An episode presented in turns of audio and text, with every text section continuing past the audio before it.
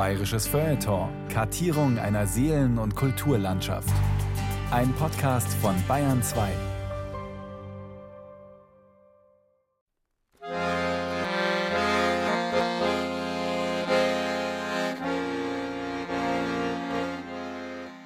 Da eine steinerne Einfassung, Grabeinfassung, die ist dermaßen unterminiert, dass schon ein Stück abgerutscht ist. Allerdings muss man sagen, das ist auch ein Grab, und nicht sehr gepflegt also da kümmert sich auch niemand drum. Es ist erst wieder frisch graben, sieht man es gerade da dahinter. Mei, man kann natürlich nicht jetzt kein Nickel erwischen und das langt, wenn das ein, zwei Stück sind, die sich auch gerade das Grab immer raussuchen und immer wieder da reingraben. Naja, jetzt, ich meine, das habe ich jetzt im Auge und werde natürlich schauen, dass ich die Kandidaten erwische. Peter Lederer ist Jäger. Im Auftrag der Stadt stellt er seit Jahren auf Münchner Friedhöfen Kaninchen nach.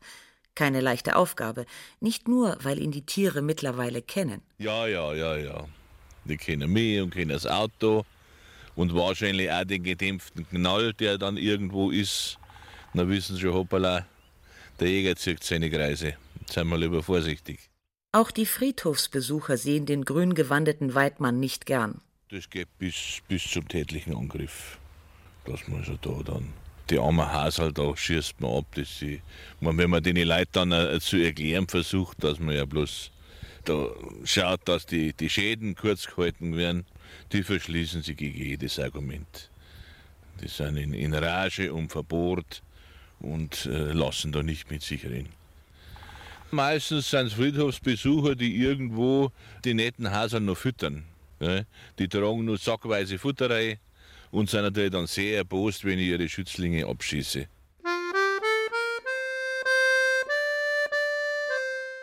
Da waren wir im Futterhaus, da durfte ich dann zu den ganzen Hasen rein. Und die Ida, die ist dann gleich zu mir hingelaufen und hat mich abgeschleckt. Und der Michel und die Idi haben auch immer zusammen gekuschelt. Und ähm, mein Papa und meine Mama und meine Oma und meine Tante, die waren auch dabei und die haben dann auch gesagt, ja, die sind schön und die vertragen sich auch gut und dann haben wir die genommen. Wo sie noch ganz klein waren, waren sie noch bei mir im Kinderzimmer in einem etwas kleineren Käfig, weil der Papa hat das noch gebaut, den Käfig draußen.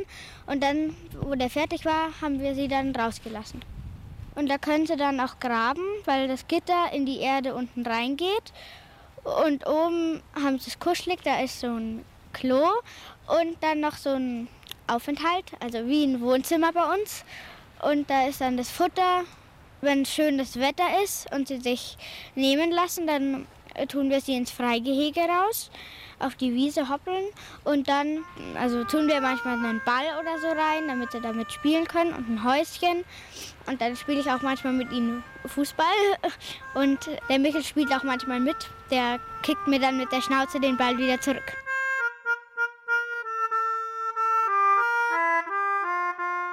Eine gewisse Entfernung stellt man sich einfach hier, also nicht verstecken in dem Sinn. Mei, wenn der Wind nicht stimmt, dann kann ich mich verstecken, wie ich will, dann haben sie mich in der Nase. Das kann man nicht mit Menschen vergleichen, wenn ich zu Menschen auflauert oder was, der hauptsächlich nach dem Schauen geht. Die gehen ja nicht nach dem, nach dem Schauen, die gehen ja nach dem Geruch und nach dem Geräusch. Ja.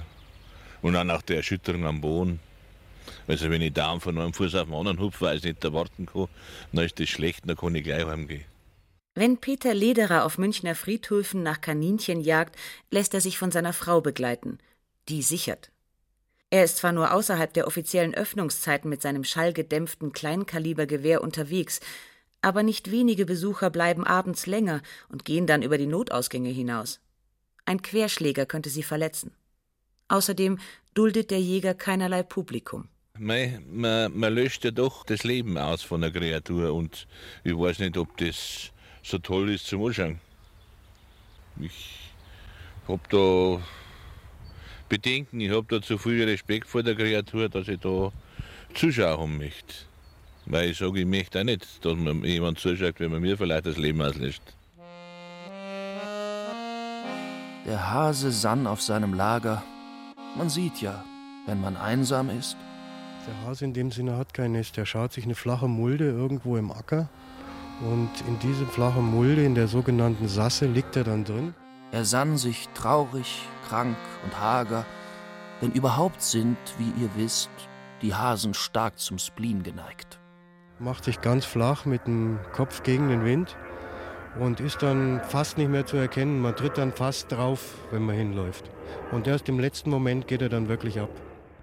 Attaching im Landkreis Freising. Ein Acker am Rand des Flughafens München-Erding.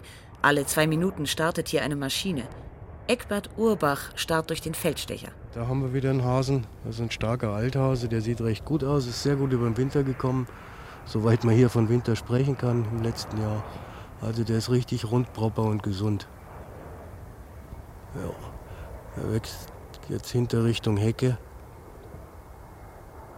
Aber hier ist eigentlich immer Betrieb hier in dem Stück. Warum gefällt es den Hasen hier? Ja, wir haben hier eine relativ flache Gegend. Der Boden ist wasserdurchlässig und dadurch ist der Boden relativ trocken, was der Hase sehr gern mag.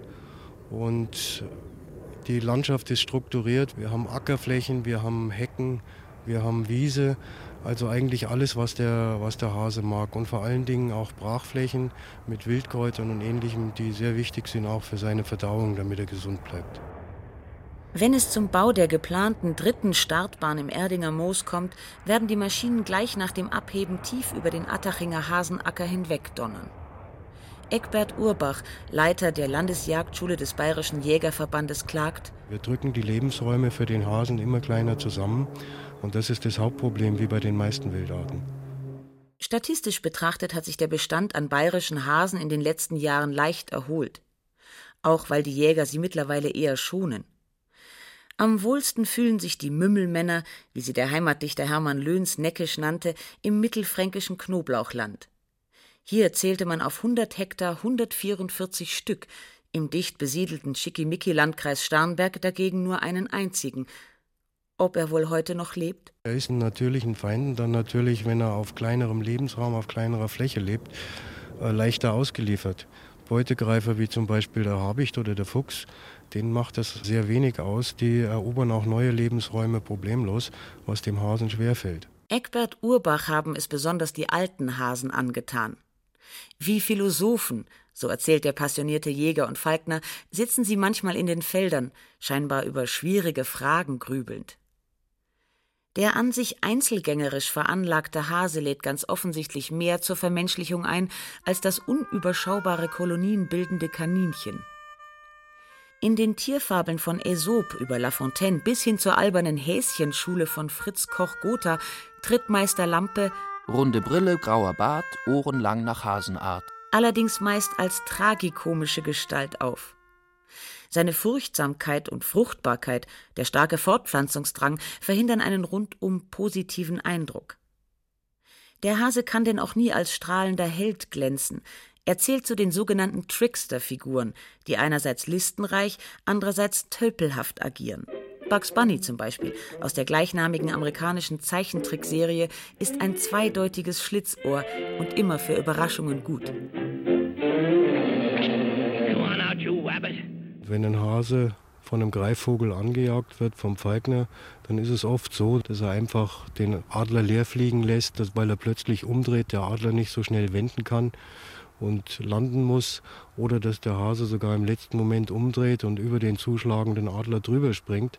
Der Adler hat dann keine Chance mehr und kommt oft vor, der Adler sitzt im Acker und 20 Meter sitzt der Hase und dreht ihm eine lange Nase und sagt, naja komm, was ist, magst du noch eine Runde oder gibst du auf? Das kann also durchaus vorkommen.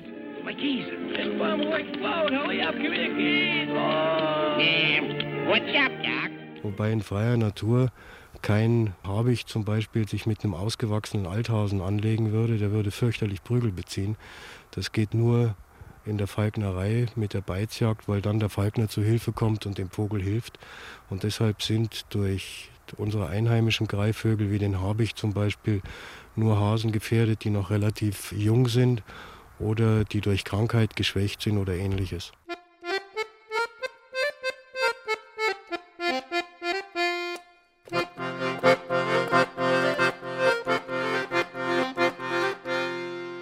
Also ich engagiere mich für die Kaninchenhilfe Deutschland e.V. Die Kaninchenhilfe Deutschland e.V. hat sich als Hauptaufgabe gemacht, über die artgerechte Haltung von Kaninchen aufzuklären und zu beraten. Das erste ist erstmal, dass ein Kaninchen nie alleine gehalten werden soll. Es braucht unbedingt ein Partnertier. Die beste Kombination dabei ist kastrierte Rammler und Weibchen. Der zweite Punkt ist, dass Kaninchen einen unbändigen Bewegungsdrang haben. Diese handelsüblichen Käfige oder Holzställe für die Außenhaltung sind viel zu klein für die Tiere, weil sie können dort meistens nicht mal Männchen machen oder geschweige denn den Hoppelsprung von A nach B vollführen. Ja, und wenn jemand Fragen hat zur artgerechten Haltung oder zur Ernährung oder zum Verhalten von Kaninchen, dann kann man sich natürlich gerne an uns wenden.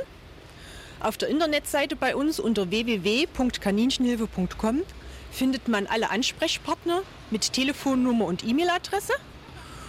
Wir arbeiten alle ehrenamtlich und machen die Beratung natürlich auch kostenlos. Wir kommen auch ins Haus, wenn Sie irgendwelchen Bedarf haben, dass Sie sagen, Sie kommen mit irgendwelchen Verhaltensweisen von Ihren Tieren nicht zurecht.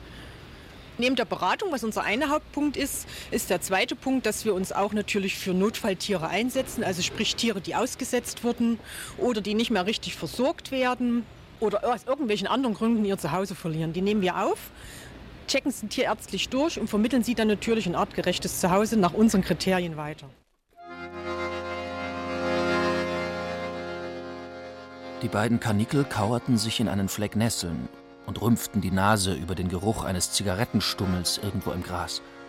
Plötzlich zitterte Fiver und duckte sich. Oh, Hazel, da kommt es her. Jetzt weiß ich's. Etwas Schreckliches. Etwas Entsetzliches, das immer näher kommt. Er begann vor Furcht zu wimmern. Was denn? Was meinst du eigentlich? Ich dachte, du sagtest, es gäbe keine Gefahr. Ich weiß nicht, was es ist, antwortete Fiver unglücklich. Im Augenblick gibt es hier keine Gefahr, aber sie kommt, sie kommt. Oh, Hazel, schau, das Feld.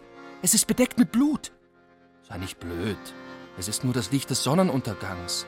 Fiver, komm schon, rede nicht so, du erschreckst mich. Das sprichwörtliche Hasenherz zittert nicht ohne Grund. Auf ihrer Flucht vor den Menschen müssen die Wildkaninchen in Richard Adams Roman Watership Down eine Reihe gefährlicher Abenteuer bestehen. Der Zoologe Alfred Brehm konstatierte, dass dem Hasen und seinen Verwandten ein ganzes Heer von Feinden nachstellt. Glücklicherweise, wie er anmerkt, denn die Nachkommenschaft einer einzigen Kaninchenhäsin, auch Zippe genannt, würde bereits nach vier Jahren eine Million Tiere umfassen, wenn alle am Leben blieben was aber wie gesagt nie passiert, weil die Natur ja korrigierend eingreift. Der Jäger Peter Lederer beobachtet auf den Münchner Friedhöfen ist die Population so hoch, machen sie Seuchenbreit, kommt die Myxomatose, wo dann die Kanickel jämmerlich eingänge mit den vereiterten Augen rumsitzen. Dann kommen da wieder die lieben Tierschützer und, und schleppen die halbverreckten Kanickel zu den Tierärzten die dann ihre ganze Praxis desinfizieren müssen, weil das eine Seuche ist, eine meldepflichtige. Ja. Statt dass sie es lassen, wo es sind, ja, quälen sie es umeinander.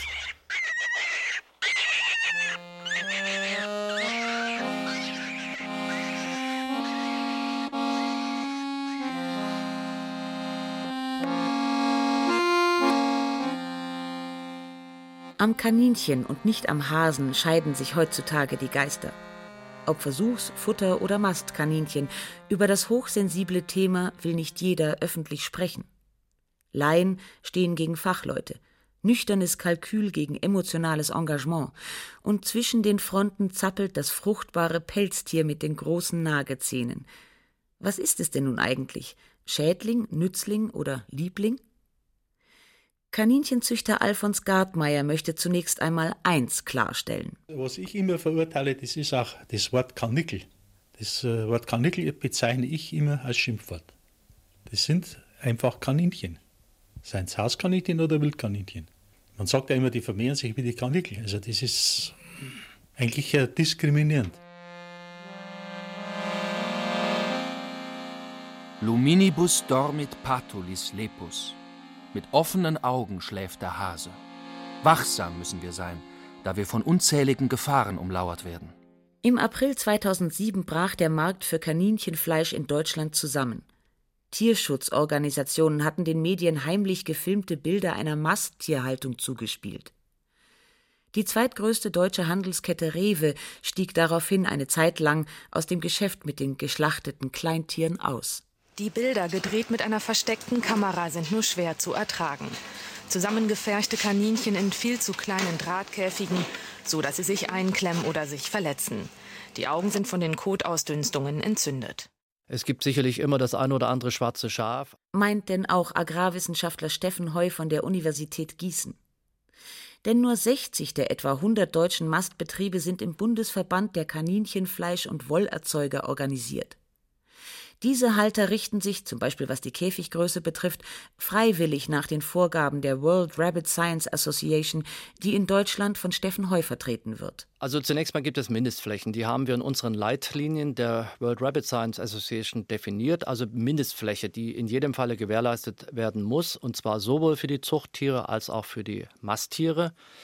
Das sind also Größenordnungen von zum Beispiel 4500 Quadratzentimeter für ein Zuchttier oder das sind äh, Größenordnungen von ca. 700 äh, Quadratzentimeter für ein wachsendes Tier. Schon Alfred Brehm lobte die Anspruchslosigkeit des zahmen Kaninchens. 700 Quadratzentimeter pro Jungtier, das ist nur etwas mehr als die Fläche eines Papierblatts im DIN A4-Format. Aber schließlich müssen die 30 Millionen Kaninchen, die die Deutschen jährlich verzehren, einigermaßen platzsparend untergebracht sein, sonst lohnt sich der Aufwand nicht. Meistens sitzen in den Ställen sogenannte Zika-Tiere, extra gezüchtete Hybriden oder Bastarde, die sich besonders gut zur Mast eignen. Vor dem Hintergrund, dass wir im letzten Jahr eine geradezu Explosion der Futtermittelpreise haben, und zwar weltweit kann man sagen, macht es durchaus Sinn, mit Tieren zu züchten oder mit Tieren zu arbeiten, Tiere zu halten, die eben möglichst effizient Futter in Zuwachs oder Futter in Leistung, auch Futter in Milchleistung umwandeln können.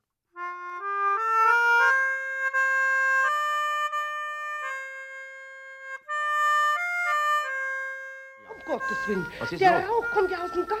So, so, naja, ja, äh, so geht's ja bei uns. Bei uns ist ja alles Ja, ja, ich schau mal nach, was los ist. Was. Der kommt aus dem Gang. Mein Gott, die ganze Küche ist voller Rauch. Schau so, her, schau so, her. so. Ja, ja. Ja, ja, was ist denn ja. das? So, so, so, so, so. Tasche her, Tasche her, Tasche ja, her. Ja, da Jetzt haben wir es. Der ganze Hase ja. ist verbrannt. Ja, ja, mit, mit einer ewigen Streiterei ist jetzt unser ganzes Essen verbrannt. so, Mahlzeit. Mahlzeit und drinnen waltet die tüchtige Hausfrau. Ja, wer ist denn ja, schuld? Ja, du, ja. mit deinem ewigen Streiten und Nörgeln. Ich habe ja nicht gestritten und nicht genörgelt. Ich habe ja nur gesagt, dass die Suppe zu heiß ist. Jetzt fängt er wieder an mit der heißen Suppe. Also ich laufe noch auf und davon, das sage ich dir. Auf brauchst du gar nicht laufen, nur davon. Es genügt mir vollständig. Mit lauter Streiten habe ich jetzt ganz drauf vergessen und der arme, arme Hase ist jetzt im glühenden Ofenrohr jämmerlich verbrannt.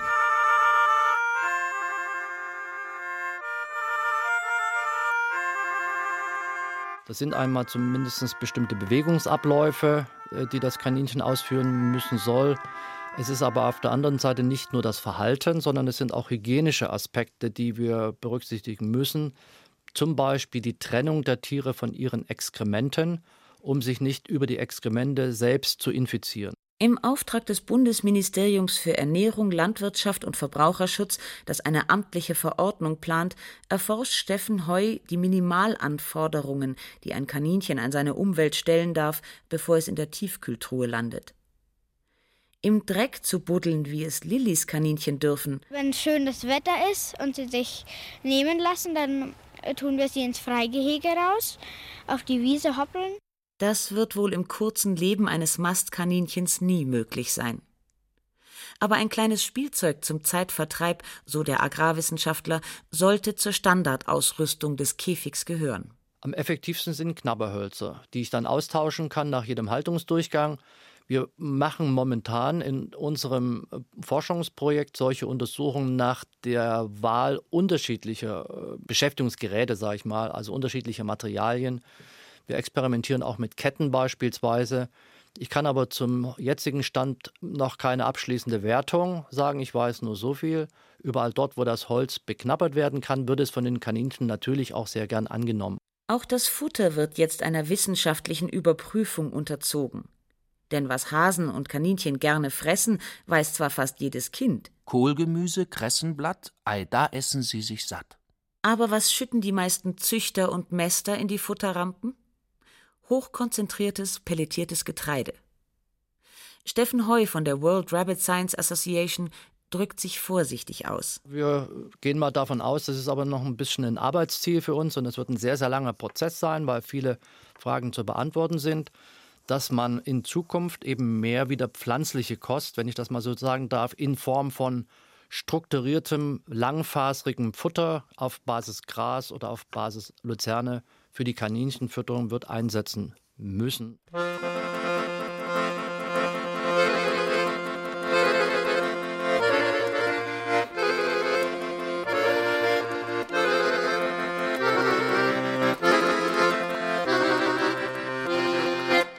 Bekanntlich im Lauf der Ehe werden die Tiere immer größer. Man fängt mit dem Mäuschen an und landet dann bei dem Rindvieh oder so. Und wir sind jetzt im Stadium des Hasen angelangt und fühlen uns da ganz wohl.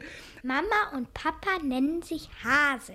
Also wir nennen uns immer gegenseitig Hase und ähm, das kann auch verschiedene Zusatzattribute noch bekommen, wie der Angsthase oder der Luxushase. Ich kann gar nicht mehr sagen, wie der Hase entstanden ist. Der ist einfach uns sozusagen zugelaufen. Das hat auch keine weitere Verknüpfung. Das ist natürlich schon nett gemeint, aber es äh, ist auch so ein bisschen eine Ironisierung äh, von Kosenamen. Ähm, die Kinder nennen uns auch manchmal Hase. Also wenn wir gerufen werden, dann rufen die auch manchmal Hase und wir, ähm, dann weiß eigentlich ähm, jeder schon, wer gemeint ist, äh, anhand dessen, was gerade gewünscht wird. Ansonsten haben wir alle dann den gleichen Namen.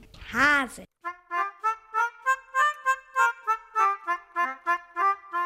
Eins, zwei, drei. Die zwei verdrücken sich gerade in die Hecke, weil rückt die Nummer drei noch hinten nach. Nummer vier, jawohl, wunderbar, prima Jungs. Da hinten in diesem kleinen Wäldchen, da sind jetzt gerade zwei Hasen rein, zwei sitzen noch draußen. Also das, jetzt sieht man sie, jetzt sausen sie da hinten rein, noch zwei. Also da scheint mir eine Hasenhochzeit im Gange zu sein. Da sind jetzt vier Hasen unterwegs. Das scheint jetzt so ein Ringelpiez mit anfassen zu werden da hinten. Da können wir davon ausgehen, dass das, was vorne wegläuft, eine Häsin ist. Das ist eigentlich das typische Verhalten in der Rammelzeit, was wir da jetzt sehen. Drei Hasen tanzen im Mondenschein im Wiesenwinkel am See. Der eine ist ein Löwe, der andere eine Möwe, der dritte ist ein Reh. Jetzt hat der Rammler eine geklatscht gekriegt, jetzt war er zu schnell, zu zudringlich, weil die Damen lassen sich da schon Zeit, die lassen sich eine ganze Weile bitten. Und jetzt hat er ein paar hinter die Löffel gekriegt. Wir sehen, wie es da in Kreisen immer weitergeht. Dann bleibt sie kurz stehen, dann bleibt er auch wieder stehen und dann geht es wieder weiter. Im Moment hat er noch Glück, dass es noch kein anderer gemerkt hat, sonst kommen da sicher noch mehr dazu. Wenn da irgendwo noch ein einsamer Rammler ist, der ist da sicher gleich mit dabei. Da kommt die Nummer drei schon angeflitzt, haben wir es schon. Wer fragt, der ist gerichtet. Hier wird nicht kommentiert, hier wird an sich gedichtet. Doch fühlst du dich verpflichtet, erheb sie ins Geviert und füge dazu den Purzel, aus einem Purzelbaum und zieh aus dem Ganzen die Wurzel und träum den Extrakt als Traum. Allgemeines Pause machen. Da und da haben sich die beiden Rammler schon in der, Wolle gehabt. Da geht's schon los. Jetzt hat man den vierten aufgemacht, der will aber mit der Sache nichts zu tun haben. Der geht der Sache jetzt aus dem Weg. Ach, da hinten sind die zwei. Die zwei haben sich nach hinten durchgetan und die, da sind drei, die jetzt Brotzeit machen. Die machen da hinten an dem Heckenrand alleine weiter, sehen Sie es? Dann wirst du die Hasen sehen im Wiesenwinkel am See, wie sie auf silbernen Zehen im Mond sich wunderlich drehen, als Löwe, Möwe und Reh. Christian Morgensterns groteske Ballade von den drei Hasen, die tanzend ihre Gestalt wandeln, verwebt den Hokuspokus verschiedener Kulturen. Der Symbolgehalt des hakenschlagenden Tieres, das für die alten Mexikaner, Ägypter oder Chinesen eng mit dem Mond verknüpft war, lässt sich nicht eindeutig fassen. Im Christentum ist es einmal Sinnbild der Unkeuschheit, dann wieder sitzt es auf zahlreichen Bildern brav zu Füßen der Jungfrau Maria. Metapher für reuige Sünder oder nur niedliches Dekor? Wer weiß. Der Hase ist und bleibt ein Trickster. What's up, Doc? What's up, Doc?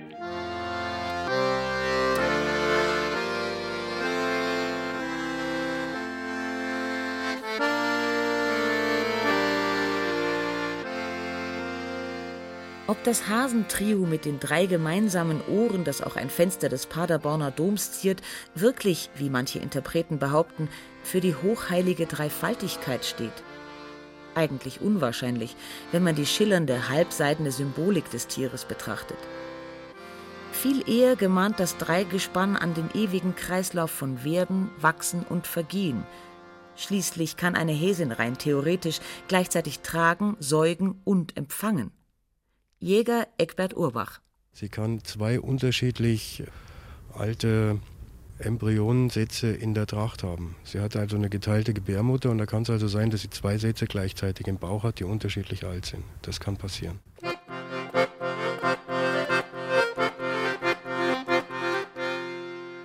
Eine Hasenpfote in der Hosentasche verleiht Potenz, aber auch Glück im Kartenspiel. Sein Blut wirkt bei Nierensteinen, sein Hirn gegen Bettnässen und die Lunge gegen Fußschmerzen. Aberglaube und Volksmedizin bedienten sich des Hasen als natürlicher Apotheke. Nicht nur wegen seiner respekteinflößenden Libido, sondern auch, weil er ein billiges und häufiges Jagdwild war. Und füge dazu den Purzel aus einem Purzelbaum und zieh aus dem Ganzen die Wurzel und träum den Extrakt als Traum.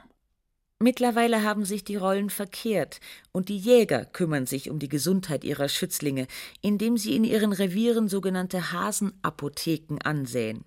Wildackermischungen mit Kräutern wie Petersilie oder Thymian, die die Verdauung anregen und Parasitenbefall verhindern. Ein später Triumph des Hasen über den Menschen? Nun ja. Der Hase ist frei vom 16. Oktober bis zum 31. Dezember.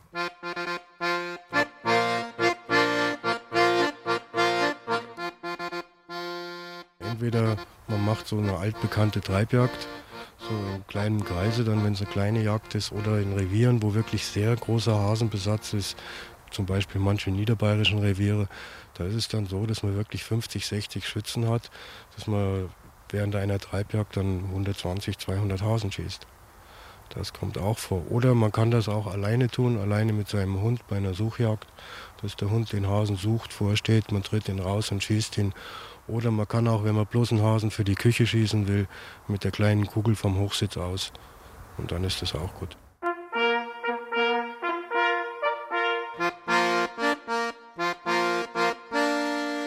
Der Has ist tot, ist mausetot. Er hat den Balg voll Schrot, voll Schrot. Der Has ist tot. Der Has ist tot.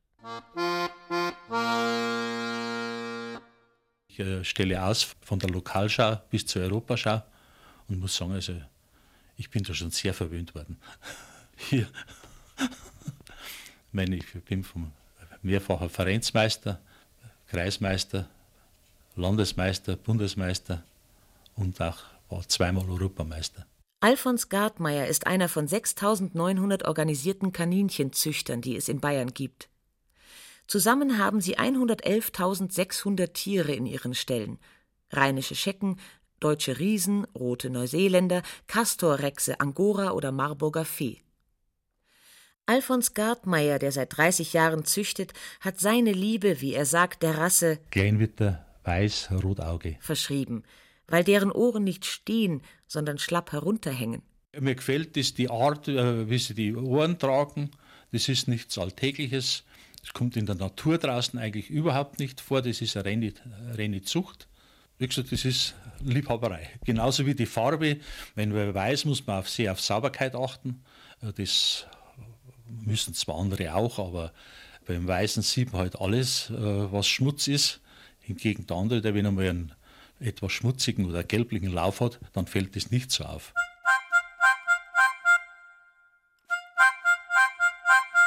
Na und äh, dieser, dieser Harvey, sagen Sie, wer ist das eigentlich? Ein weißer Hase.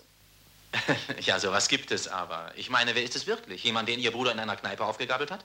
Doktor, ich habe doch gesagt, Harvey ist ein Hase, verstehen Sie mich doch. Ein ziemlich großer weißer Hase, zwei Meter groß. Oder sind es zwei Meter zehn und ein halb? Meine Güte, das müsste ich eigentlich wissen. Er lebt ja lang genug bei uns im Haus.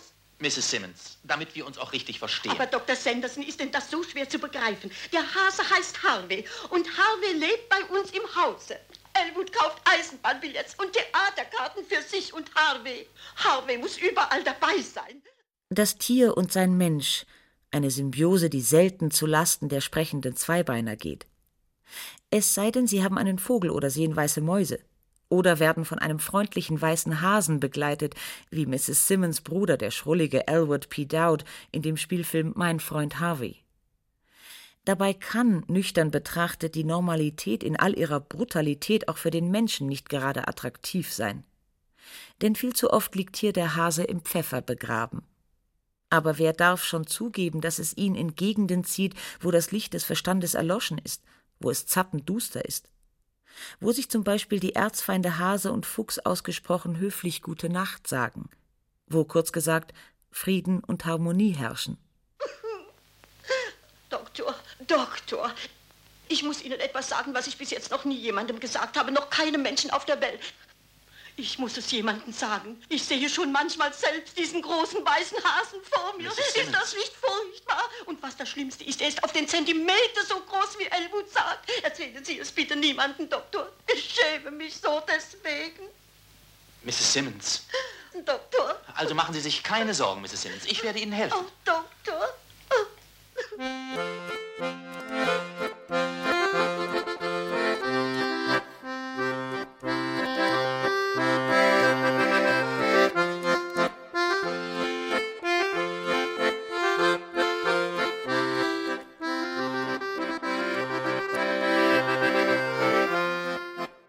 Bin vielleicht ein Mensch, der äh, keine halben Sachen will. Es ist eine gewisse Aufgabe und ich muss sagen, äh, die Familie muss mitmachen. Es hat keinen Sinn, wenn zum Beispiel die Frau dagegen ist, dann äh, braucht man sowas überhaupt nicht anfangen. Die Tiere müssen versorgt werden und gerade wenn man mal in der Organisation tätig ist, wie es bei mir der Fall ist, ist man des Öfteren nicht da. Dann muss wer für die Tiere sorgen, muss auch eine gewisse Liebe für die Tiere mitbringen. Also das ist Grundvoraussetzung, dass die Familie das Hobby mitträgt. Alfons Gartmeier ist seit 1986 Schriftführer im Verband der bayerischen Kaninchenzüchter und Obmann für Öffentlichkeitsarbeit. Im Wohnzimmer steht eine Vitrine voller Pokale, Medaillen und Zinnteller. Der ehemalige Fuhrparkleiter widmet sich seinen zehn Zippen und drei Rammlern täglich mindestens eine Stunde. Von den Fahrten zu Ausstellungen einmal abgesehen, auch das Füttern, Ausmisten und Fellputzen kostet durchaus seine Zeit. Ich meine, man hat vielleicht ein gewisses Lieblingstier, das man täglich streichelt oder was, aber das kann man nicht bei allem machen. Es ist auch oft die Frage, haben die, haben die Tiere einen Namen? Das, das kann man als Rassezüchter fast nicht machen. Im Moment sind zwei frische Würfe draußen im Stall. Einmal sieben, einmal sechs weiße Kaninchenbabys mit rosa schimmernden Öhrchen, die mit teils noch geschlossenen, teils bereits geöffneten Augen in ihren Nestern liegen und von den beiden Kaninchenmüttern rührend umsorgt werden. Für den Züchter allerdings heißt es jetzt abwarten, ob sich mit dem Nachwuchs überhaupt Start machen lässt. Da gehört auch Glück dazu. Sie müssten die richtige Verpaarung finden, um schöne Tiere rauszubringen. Es ist nicht so, dass Sie, einen, wenn Sie ein hochbewertetes Männchen, also einen Rammler haben und eine hochbewertete Häsin, dann ist es nicht gesagt, dass da wieder Tiere rauskommen, die später hohe Bewertungen erreichen. Das Gewicht, die Körperform, das Fell, Pflege- und Gesundheitszustand, die Anforderungen der Preisrichter an die Schönheit der Tiere sind hoch. Um des perfekten Kaninchens willen, das gibt Alfons Gartmeier offen zu, produziert er immer auch einen gewissen Ausschuss. Ich kann nicht nur vermehren, des Vermehrens willen, das würde ja die Grenzen überschreiten. Irgendwann ist halt einmal Schluss. Und es ist auch so, dass wenn man Tiere hält wie wir, dann versucht man auf großen Ausstellungen, wenn man gut abschneidet, welche zu verkaufen. Was man nicht verkaufen kann und auch nicht mehr selbst zur Zucht braucht, das muss man irgendwie ja verwerten. Das kann man nicht am Leben lassen. Also irgendwo wäre einfach dann zu viel. Das essen wir. Ja.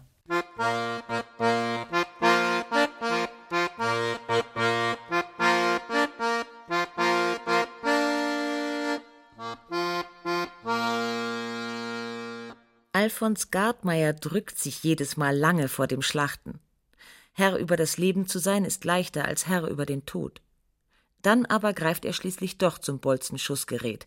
Seine Frau erklärt, dann kommen aber immer zwei, drei Tiere auf einmal weg. Und die zerteile ich dann. Die teile ich auf. Ich kann aus den Hinterschenkeln Ritzel machen. Ich löse die Filets raus. Ich äh, nehme die Bauchlappen zu Rouladen. Und ja, so die restlichen Knochen kocht man zur Suppe aus, sodass man dann eigentlich beim Essen selber jetzt gar nicht mehr das Empfinden haben, wir essen jetzt unsere Hasen. Weil das also so verarbeitet ist und so aufgeteilt ist. Schmeckt nur das gut. Kann ich es nur empfehlen.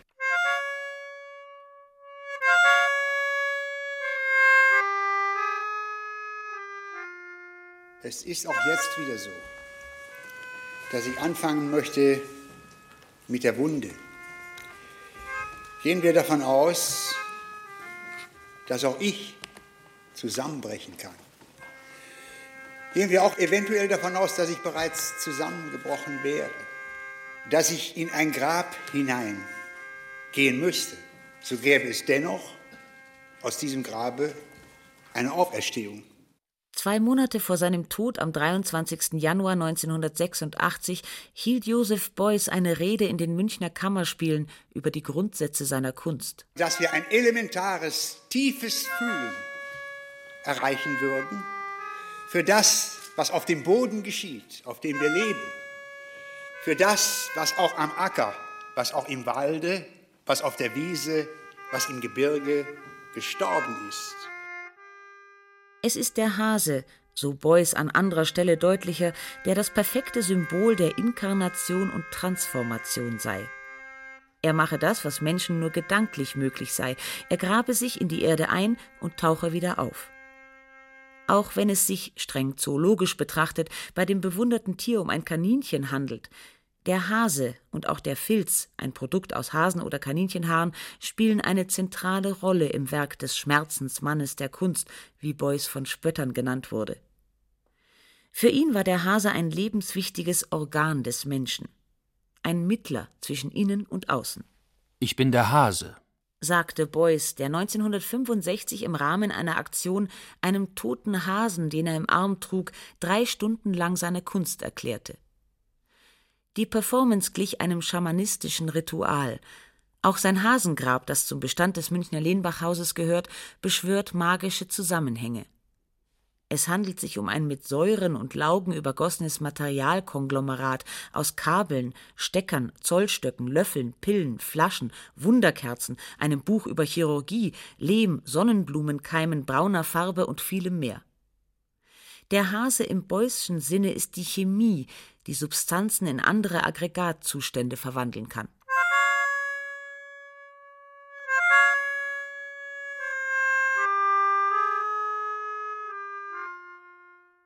Drei Hasen tanzen im Mondenschein im Wiesenwinkel am See. Der eine ist ein Löwe, der andere eine Möwe, der dritte ist ein Reh. Wer fragt, der ist gerichtet. Hier wird nicht kommentiert, hier wird an sich gedichtet. Doch fühlst du dich verpflichtet, erheb sie ins Geviert und füge dazu den Purzel aus einem Purzelbaum und zieh aus dem Ganzen die Wurzel und träum den Extrakt als Traum. Dann wirst du die Hasen sehen, im Wiesenwinkel am See, wie sie auf silbernen Zehen im Mond sich wunderlich drehen, als Löwe, Möwe und Reh. Realität und Fiktion, Normalität und Wahnsinn, diesseits und jenseits, Tod und Auferstehung. Der wendige Hase kann Welten verknüpfen. Die Bezeichnung Meister Lampe leitet sich vom althochdeutschen Landberat ab, der Landberühmte, womit Botengänger oder Briefträger gemeint sind. Während er im keltischen und germanischen Volksglauben oft Hexen seine Gestalt lieh, gilt er in der Vorstellung nordamerikanischer Indianer sogar als großer Schöpfergott. Nachvollziehbar also, wenn in Bully Herbigs Film Der Schuh des Manitou der Häuptling der Shoshonen über das Hinscheiden seines Kaninchens echter Hase weit mehr aus der Fassung gerät, als über den Tod seines Sohnes falscher Hase. Jetzt haben Sie auch noch echten Hasen auf dem Gewissen. Das bedeutet Krieg! Kumatin Tanaki!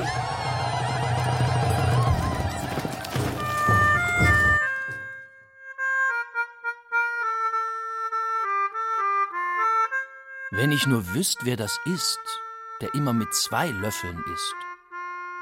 Hase und Kaninchen kann man, wenn man sie sieht, eigentlich schon sehr leicht unterscheiden. Das Kaninchen ist kleiner, ist in der Grundfarbe grau und hat deutlich kürzere Ohren, also Löffel, sagt der Jäger. Der Hase ist braun, hat wesentlich längere Beine, also Läufe und längere Löffel und die Löffel haben eine schwarze Spitze. Daran kann man eigentlich immer sofort erkennen.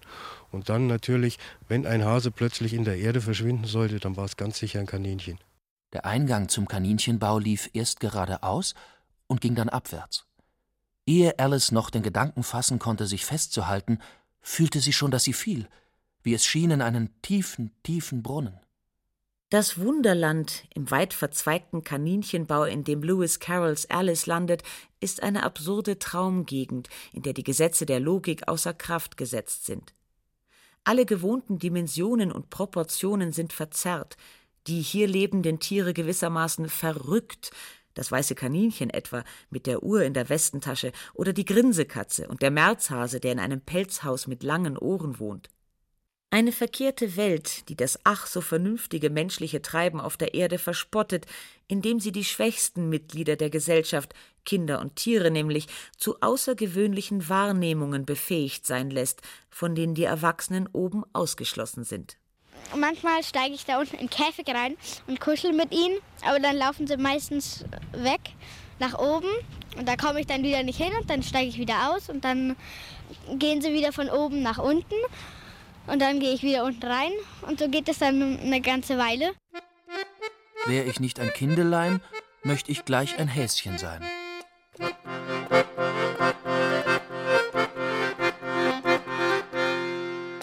Die haben Wanderwege, also es ist unglaublich, wie die in, über Stadtbiotope und Inseln sich vernetzen und weiter wandern können, an ganzen Straßenzügen entlang. Man glaubt immer, das ist hier so eine Insel und dann kommt nichts mehr. Das ist nicht der Fall. Sie wandern entlang der Isar, entlang der Grünanlagen und äh, suchen sich halt da, wo sie ökonomisch äh, was finden können, nämlich gute Nahrung und leichten Boden. Und den haben wir halt hier, weil er aufgeschüttet ist, suchen sie sich neue Plätze und vermehren sich dann kräftig. Thomas Köster, Verwalter der staatlichen Grünanlagen in München, steht auf der Anhöhe im Dichtergarten hinter dem Prinz-Karl-Palais. Der ganze Hang ist eigentlich unterhöhlt. Kies fällt raus, die Wurzeln sind abgerissen, äh, durchgebissen und dadurch wird auch der Kies und der Boden nicht mehr gehalten vom Dichtergarten. Das wird dann durch den Regen ausgeschwemmt, die Gehölze sterben ab. Also das sind eigentlich richtig heftige Schäden, die so Kaninchen in großen Populationen anrichten können. Unterwanderte Bäume, Böden oder Gleisanlagen. Die jährlichen Kosten für die Reparatur der Schäden, die Rabbit and Rabbits All Friends and Relations verursachen, wie sie bei Winnie the Pooh heißen, belaufen sich allein im nur drei Hektar großen Dichtergarten auf 15.000 Euro jährlich. Luminibus dormit patulis lepus. Mit offenen Augen schläft der Hase. Wachsam müssen wir sein, da wir von unzähligen Gefahren umlauert werden. Aus Rücksicht auf die Gefühle der Bevölkerung schießt man die Wildkaninchen hier nicht ab, sondern jagt sie am Ende des Winters mit Frettchen. Es ist ein Wiesel, ein zahmes Wiesel, gezüchtet extra dafür. Das wird in die Gänge reingelassen und über die Ausgänge der Höhlen werden Netze gelegt und die Frettchen treiben dann die Kaninchen in die Netze raus. Wir fangen sie dann ein. Das ist nicht so einfach, aber man muss sehr schnell sein. Ähm, die sind nämlich wie Raketen, schnell, weil sie natürlich Angst haben. Und dann werden die lebend gefangen, in Kisten gesetzt und anderwertig dann getötet, aber eben nicht hier vor Ort. Falkner zum Beispiel können lebendige Wildkaninchen gut gebrauchen, um ihre Greifvögel zu schulen. Und der Hundeführer in Peter Lederers Jägerverein bekommt dessen tiefgefrorene Beute, um sie zur Ausbildung junger Jagdhunde zu verwenden. Indem man es äh, bei Bedarf wieder auftat und da entsprechend eine Fährte, eine Schleppfährte zieht, die der Hund dann ausarbeiten muss und das Kanickel mir bringen muss.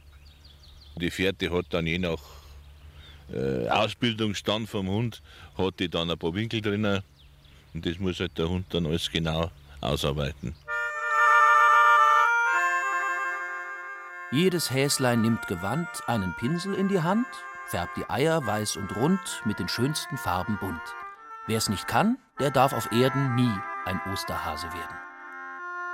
Vom verrückten Märzhasen, dem der Frühling die Sinne gänzlich verwirrt, muss man nur ein paar volkskundliche Haken schlagen, um zum eierlegenden Osterhasen zu kommen, diesem merkwürdigen Hybriden aus verschiedenen Fruchtbarkeitssymbolen. Ob es an der im katholischen Bayern besonders ausgeprägten Wundergläubigkeit lag oder an den Bilderbüchern des Kasperlgrafen Pocci, der die Meer vom kinderlieben Langohr kolportierte, der Glaube an den Osterhasen verbreitete sich hierzulande angeblich früher als in anderen Ländern, nämlich bereits zu Beginn des 19. Jahrhunderts. Mittlerweile hat das Brauchtum eine weitere raffinierte Wende vollzogen.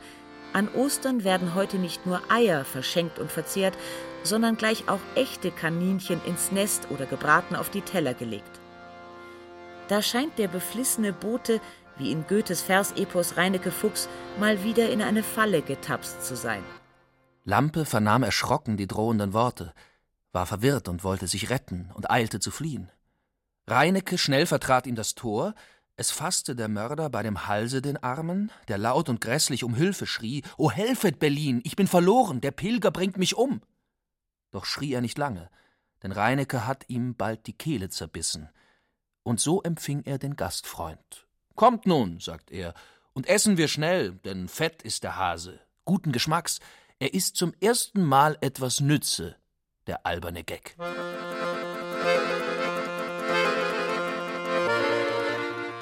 Semmel und Brösel sind mir ans Herz gewachsen, weil bei Kaninchen muss man sich das Vertrauen erarbeiten. Und wenn man das einmal hat, dann wird es eine Freundschaft fürs Leben. Brösel zum Beispiel saß mit mir vom Fernseher und ich konnte ihn knuddeln.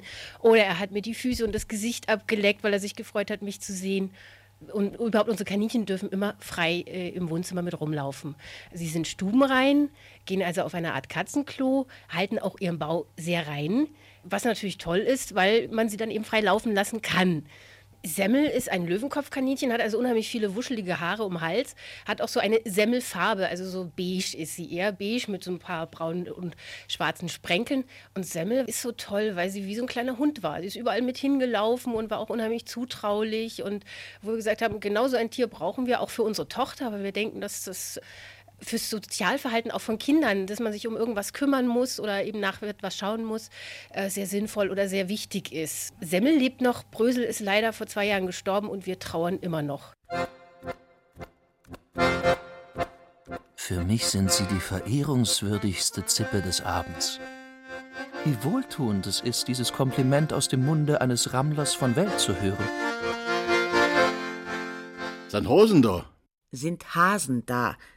Um diese Frage kreist das Hirn bayerischer Playboys, wenn sie die Szene betreten. Ihr bislang prächtigstes Exemplar dürfte der fränkische Fabrikantensohn Gunther Sachs in jungen Jahren gewesen sein. Aber die Zeiten, wo man in Saint-Tropez oder Kitzbühel auf groß angelegte Bunnyjagd ging, sind irgendwie vorbei. Fehlt den Männern heute die Zeit oder das Geld oder der Mut, es den Rammlern gleich zu tun?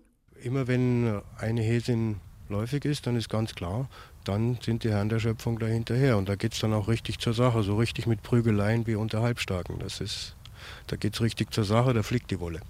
Was da gerade an Rammlern in der Nähe ist, die sind dann hinter dieser Häsin her, bis sie sich irgendeinen von denen ausgesucht hat.